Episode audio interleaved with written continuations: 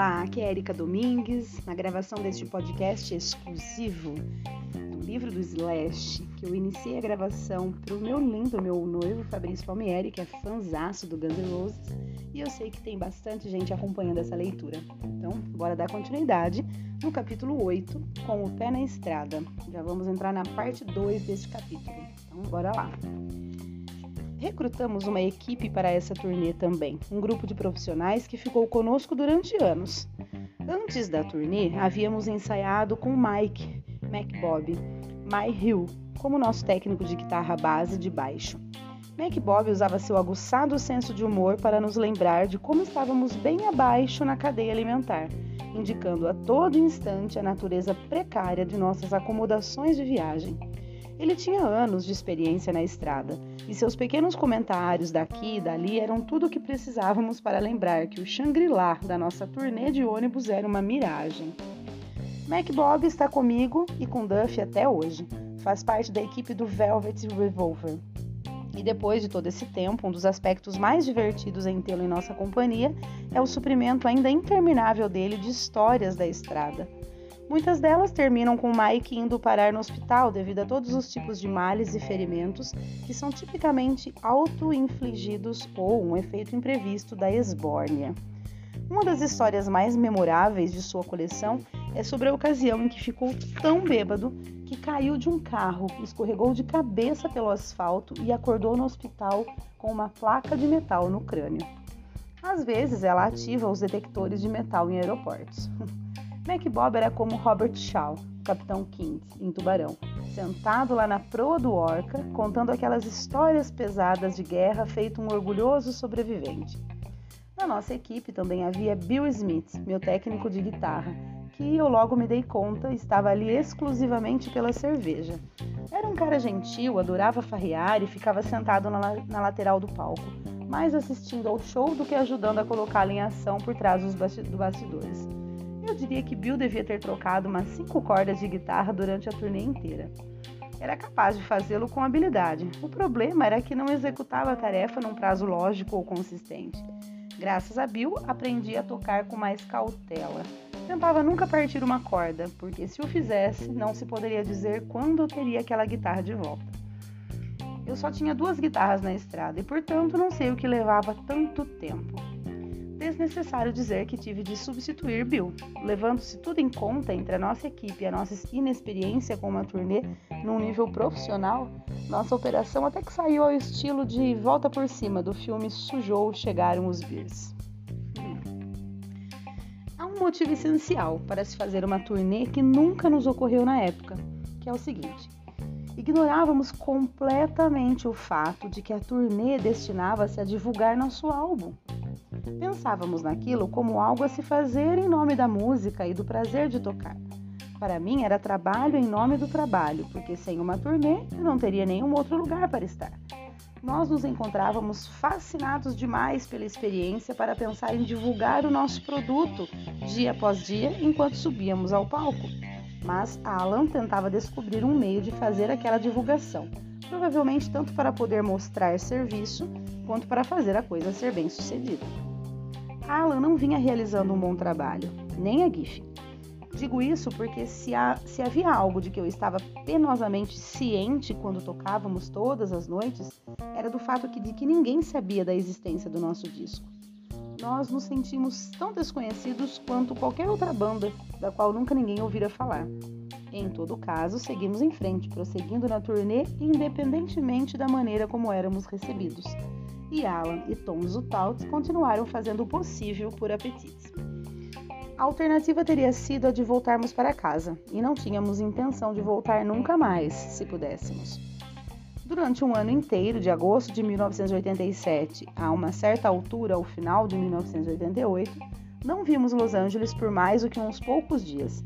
Apenas saltamos de turnê em turnê. Alan Niven agendou para nós uma turnê pela Europa, abrindo para o Aerosmith com Faster Pussycat, Pussycat na programação, que começaria alguns dias depois do término da turnê do Cult. O Aerosmith acabara de voltar para o rock and roll e não poderíamos pensar em ninguém que mais quiséssemos acompanhar. Mas não era para ser dessa vez.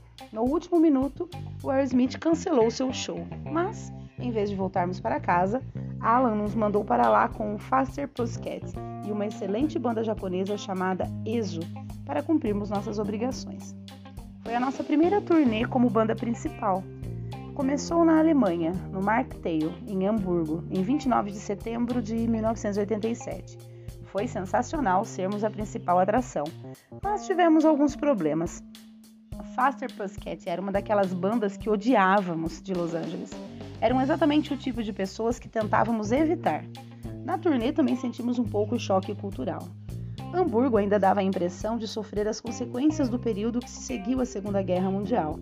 O lugar ainda tinha uma mentalidade bastante estreita, atrasada. Era uma cidade escura, industrial, sisuda, que dava a impressão, como um todo, de preferir que não estivéssemos lá se tivessem opção. Esse tipo de ambiente sempre nos instigou a mostrar quem de fato éramos, mais do que de costume, o que não caiu muito bem. A cada vez que entrávamos num restaurante, cada cabeça se virava e todos se calavam. E quando isso acontecia, ficávamos, ficávamos ainda mais determinados a pedir muitos drinks, a fumar e fazer bem mais barulho do que teríamos feito do contrário. Foi nesse período que começamos a trabalhar com Doug Goldstein, Goldstein o novo diretor de turnê que Alan indicara para tomar conta de nós. Chegamos tarde naquela noite, um dia inteiro depois do Faster Pussycat, e na manhã seguinte me levantei e fui até o quarto de Doug para pegar nosso dinheiro do dia antes de irmos fazer turismo. Por toda a Alemanha e, so sobretudo em Hamburgo, existem indecentes lojas de publicações pornôs, geralmente numa localidade central bem fácil de se achar, e foi para onde rumamos. Eu estava excitada ao extremo. Nunca tinha visto nada tão obsceno na vida. Era como uma criança numa loja de doces, pegando aquelas revistas insanas das prateleiras. Bestialidade, mulheres grávidas, as coisas mais depravadas imagináveis, entregando-as para os outros caras exclamando: Eita, já viu uma porra dessas? Estávamos no mesmo hotel que o Faster Pussycat e, deparando com eles no saguão, trocamos um olá antes de sairmos naquele dia. Fomos civilizados, mas não o que eu chamaria de amistosos.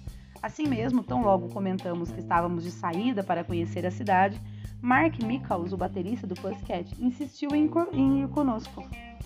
O pessoal da banda dele pareceu um tanto nervoso. Não, não, fique aqui com a gente, sugeriu um deles. Não, vai ser legal, vou dar uma volta, persistiu Mark. Acho que deve mesmo ficar, a gente vai sair mais tarde, falou um dos outros. Sim, legal, eu vou sair com esses caras, disse Mark, irredutível. Não tínhamos feito nada para encorajá-lo, quanto mais convidá-lo. Um de nós até deixou escapar. Não, fique com eles. Mas lá foi o baterista passar o dia com Easy, Steve, Duffy e eu. Nossa primeira parada foi para almoçar no McDonald's. Eu havia me tornado um aficionado pelo McRib durante a gravação de Apetite, e assim aquilo era o máximo da gastronomia para mim. Fiquei contente em ver o McRib no cardápio naquela, daquela franquia em Hamburgo. E a olho nu até parecia o sanduíche autêntico, mas não era. Em vez de, do molho de churrasco, tinha alguma espécie de molho marrom anônimo. Aquela foi a minha única refeição do dia. A razão de sermos tão magros naquela época era porque nunca comíamos realmente nada. Em todo caso, andamos pela cidade a tarde inteira e ao anoitecer fomos para Hipperbach, que é uma rua com cinco quarteirões seguidos de bordéis, onde não se permite a entrada de mulheres. Como o distrito da Luz Vermelha de Amsterdã, todo tipo de garoto imaginável está disponível. Estávamos no paraíso. Nunca víramos nada parecido e na época não tínhamos amigos em bandas que fossem mais viajados do que nós. Assim, nenhum bando de caras experientes nos contara sobre aquele lugar. Eu estava babando. Acho que nos primeiros 15 minutos, Steven gastou todo o dinheiro dele no dia do dia com prostitutas. Andávamos pela rua quando de repente ele desapareceu por um estacionamento subterrâneo, onde havia todos os tipos de prostitutas recostadas em colunas sob as luzes de grandes luminárias fluorescentes. Começava a ficar tarde e aquele cara, Mark, continuava com a gente. Deixando a Hyperbar, fomos a um bar que era um dos lugares onde os Beatles havia tocado no início da carreira. Mais uma vez, entramos lá e fomos recebidos como a escória da terra, mas nem ligamos. Bebemos Jack Daniels com um cubo de gelo por drink, porque era a única coisa que colocavam no copo, até o horário de fechamento. Andamos de volta até o hotel e o cara ainda estava grudado em nós. Àquela altura tínhamos parado de falar com ele. Fora um longo dia e por isso fui, fui apagar na minha cama, enquanto Mark fez o mesmo na outra cama, que era a de Duff. Izzy era sempre o grande instigador, era capaz de semear discórdia sem se envolver e não deixou a oportunidade passar. Ei, Duff, falou, aquele cara tá dormindo na sua cama. Sim, está, não é mesmo? constatou Duff. Vai deixar que ele faça isso com você, cara? provocou o. Puta merda, ele não pode fazer isso com você. De jeito nenhum, porra, concordou Duff. E quem afinal é essa porra de cara? perguntou Izzy. Sim, quem essa porra de cara, quem essa porra de cara pensa que é? disse Duff exaltando-se. Ele que se foda. Os dois tentaram acordá-lo sem a menor gentileza, mas Mark apagara por completo. Já sei o que devíamos fazer, cara, propôs Izzy. Vamos prender esse sacana todo com fita de rolo e colocá-lo no vão do elevador. É isso aí, concordou Duff. A gente o coloca pelo vão. Ele pode dormir em cima do elevador. Os dois amarraram bem o cara com fita de gravação. Os braços, as mãos, os tornozelos estavam todos presos, a boca tapada com a fita. Era um rapaz de estatura média, com cerca de 70 quilos, e assim ambos o carregaram do quarto rumo ao elevador. Foi quando Mark acordou e começou a guinchar, feito um porco na batedora. Os dois abandonaram rapidinho o plano original e apenas o jogaram dentro do elevador, apertando o botão do térreo. Os funcionários do hotel lidaram com a situação a partir dali, removendo a fita. Quando Mark se identificou, os funcionários entraram em contato com a banda que teve de ir buscá-lo, porque ele estava sem a chave do quarto, sem documentos, sem dinheiro, sem nada. Foi a última, foi a última noite em que falei com Mark, limitando-me a cumprimentá-lo com um aceno de cabeça durante o resto da turnê. Pensando bem, foi a última vez que algum deles nos dirigiu a palavra. Na noite seguinte, fizemos a apresentação, a primeira da nossa turnê como banda principal. E foi bom ela não ter estabelecido um precedente. O local do evento era junto à água. Era um lugar escuro, de aspecto industrial, com bancos e mesas compridas nas laterais. Tudo lá dentro era pintado de preto. Era o clube mais preto que eu já vira e fedia a cerveja choca. Nas paredes viam-se assinaturas e desenhos de cada banda trash e de heavy metal que já estivera ali, muitas ao que pareceu. O público foi, sem dúvida, o mais apagado e insosso para quem já havíamos tocado na vida, mostrando-se tão frio e deprimente quanto o tempo. Lembro que antes de termos entrado e depois da nossa apresentação, o clube só tocou Metallica sem parar.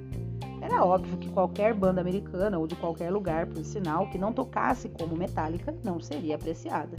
E eu estava certo. Fizemos o show e a única coisa que passava pela minha cabeça quando terminamos era: eu odiaria ter que ser obrigada a fazer esta porra aqui outra vez amanhã.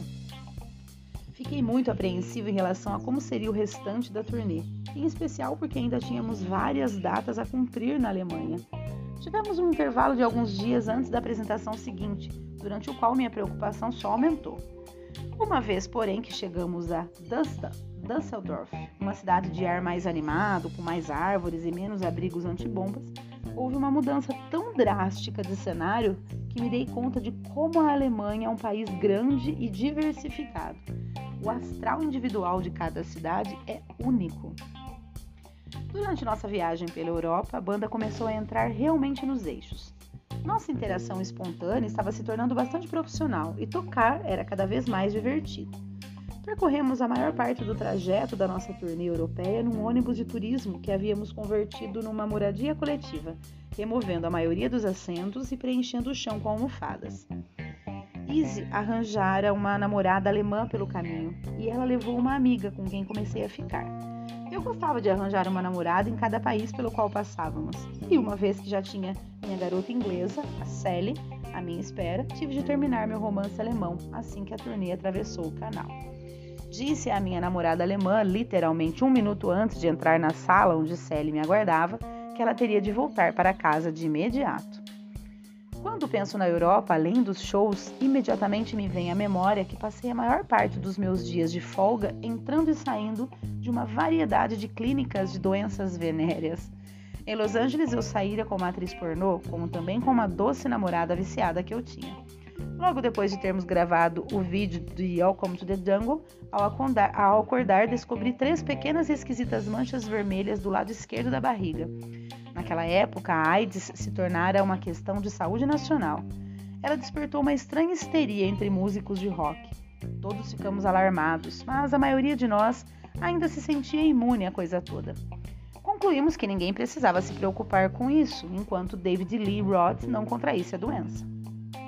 Em todo caso, eu acabara de ler a reportagem de capa da revista Time sobre a doença e as lesões ligadas ao HIV que vi nas fotos me pareceram idênticas às manchas na minha barriga.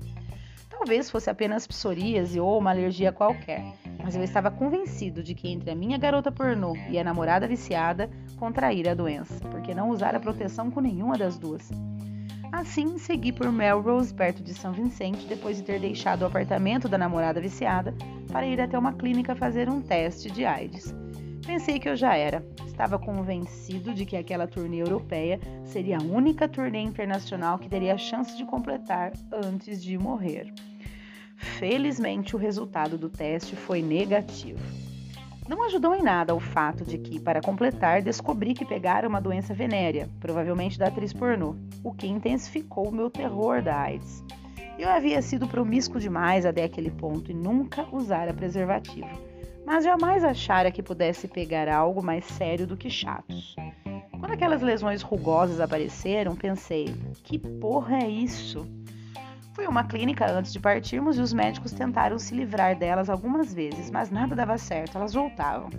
Quando iniciamos a turnê, tinham se tornado tão doloridas que eu não conseguia dormir de barriga para baixo. Passei todo o meu tempo entrando e saindo de clínicas em cada país a que íamos, tentando me curar daquelas verrugas. Queria me livrar delas de uma vez por todas antes de me encontrar com o Sally acabaram sendo removidas devidamente, de modo a não voltarem mais um pouco antes de irmos para a Inglaterra. Sally jamais soube. Bom, gente, eu vou parar por aqui. Já deu aí 17 minutos praticamente de áudio. É, então, começa aí a, os relatos né, das insanidades que eles cometiam, das imprudências né, na, no, no dia a dia aí desses músicos e na turnê que eles estavam. Uma das primeiras turnês que eles estavam participando, ainda totalmente desconhecidos, né? Bom, espero que vocês estejam gostando. Um grande abraço, um grande beijo até o próximo áudio.